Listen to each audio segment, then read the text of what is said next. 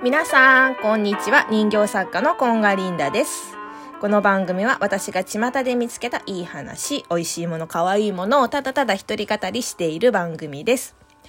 今日は、優しい世界を作れたなぁというお話です。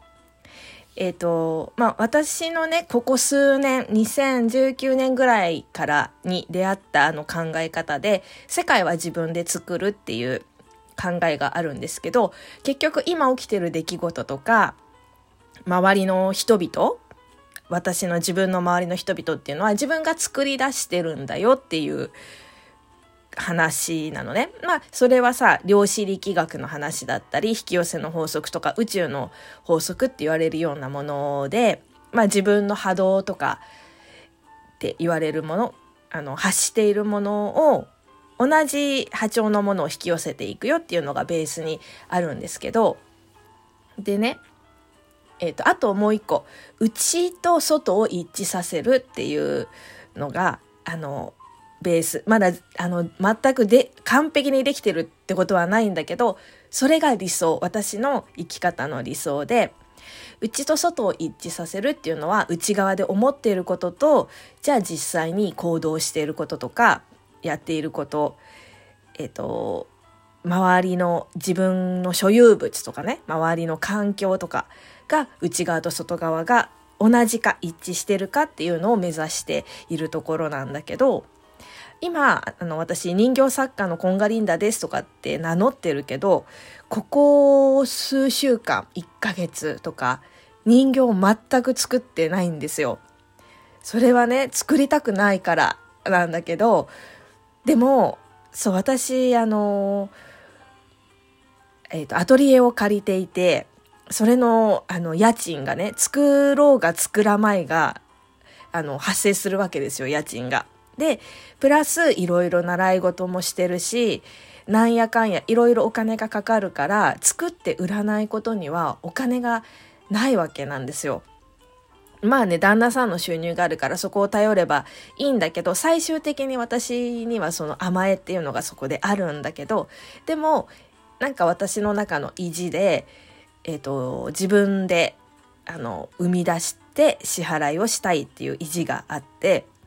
だからなんか、あんまり気が乗らなくっても、まあ、あんまり気が乗らないから作るってことはないんだけど、作らないにしても、今までこう作りためていたものを一生懸命売るとか、何かしらするとか、行動を起こすとか、そういうことをしていたんですよね。で、まあその、えっ、と、内と外一致するとか、っていうことを意識し始めてから、まあ、あとエネルギーっていうのを意識し始めてから、自分が気が乗らない時っていうのは、絶対にものを作らないとかっていうふうに決めていて、そもそもなんか気が乗ってない、作りたくないなと思ってる人のものを買いたくないじゃないですか。絶対それってね、伝わるって思っていて、だから自分が作りたくない時には作らないっていうのを徹底していたんだけど、だけど、そうすると今度お金の不安に襲われるわけ。支払いが来るたんびに。で、私はこう、カードの請求が来た時に、それをね、開くのがすごい怖いんですよ。で、いっつも見ないようにしてて、あの、でもいくらなんだろうって見なきゃさ、そこに残高がないかもしれない。そしたらカードが止まっちゃうみたいな恐怖で、もうほんと見てもこっそり見るみたいな、もう一瞬、すっごいドキドキしながら、はっはっって感じで見て、ああ、今日今月こんなかとか、あ、今月これで済んでるよかったみたいな。そういうなんかね、自分の金額とか収入に対してもそうなんだけど、金額をちゃんと見れないの。自分の収入に対してもちゃんと現実をこう見ることも怖いって思っちゃうし、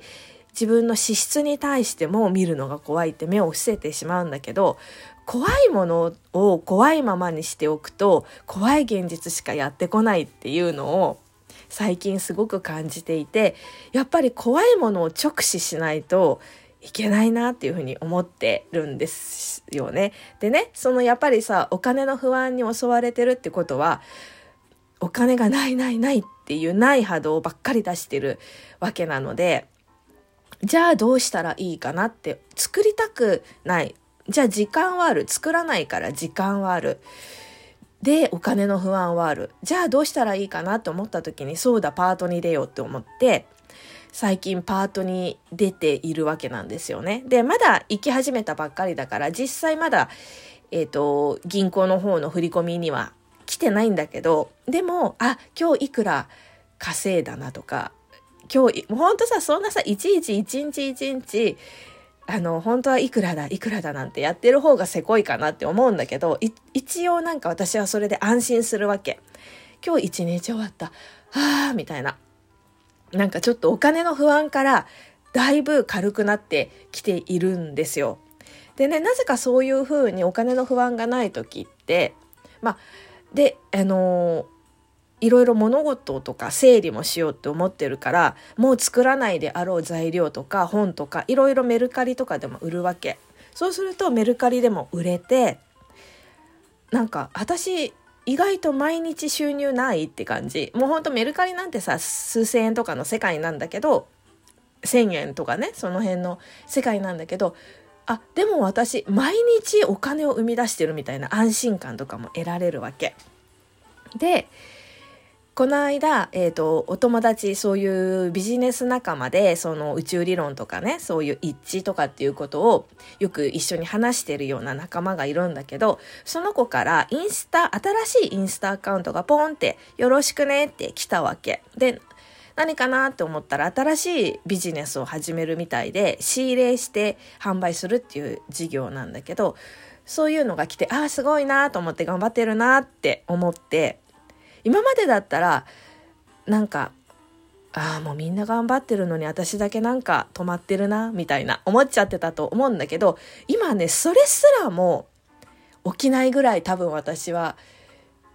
何かちょっと休みたいと思ってる時期なんだと思うんだけどでその子にあの今ねもうお金の不安から解消されるためにパートに出始めたよみたいな。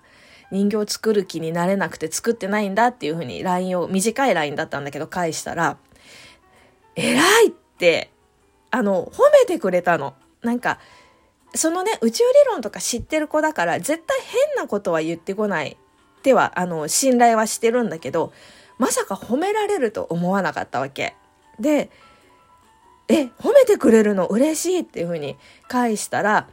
なんか作りたくないから作らないっていう選択をしてるのはもう偉いっていう風に返してくれて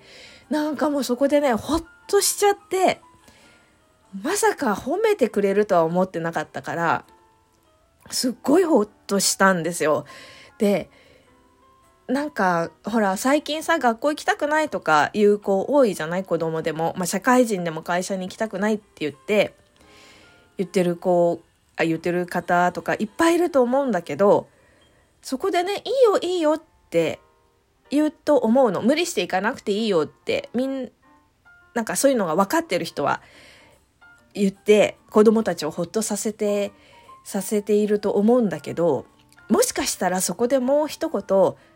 その選択をする勇気があって偉いねとか褒めてあげるとまたなんか心が軽くなるんじゃないかなっていうふうに思いましたね。で、多分言われた方はそこで甘えて、その、いけないっていう現状に甘えるんじゃなくって、なんか褒めてくれた喜びとかほっとしたことで、あ、じゃあ次自分は何をしたらいいかなとか、何を目指そうとか、夢中になれることは何かなっていうふうに次を探し始めるような気がしました。私なんかね、その褒めてくれたことですごい情熱を注げるものをもっと真剣に探そうっていうふうに思えたので、なんかいいよって、休んでいいよっていうホットの上にプラス、その選択できて偉いねっていうなんか褒め言葉をプラスしてあげると本当にいいのかなっていうふうに思いました。で、やっぱりなんかそのね私の周りそうやって今作りたくないから作れないんだって言作らないんだとかアパートに出たんだっていうふうに言った時に誰もなんか責めないっていうか負け負けでそれって負けでしょみたいな。なんかそういう人は誰一人いなくってなんか、この世界は自分で作っているんだとしたら、私はすごくほっとした優しい世界を作っているなっていうふうにちょっと思いました。ね、本当にありがたいなって思います。今日はここまでです。では最後まで聞いていただきありがとうございました。では。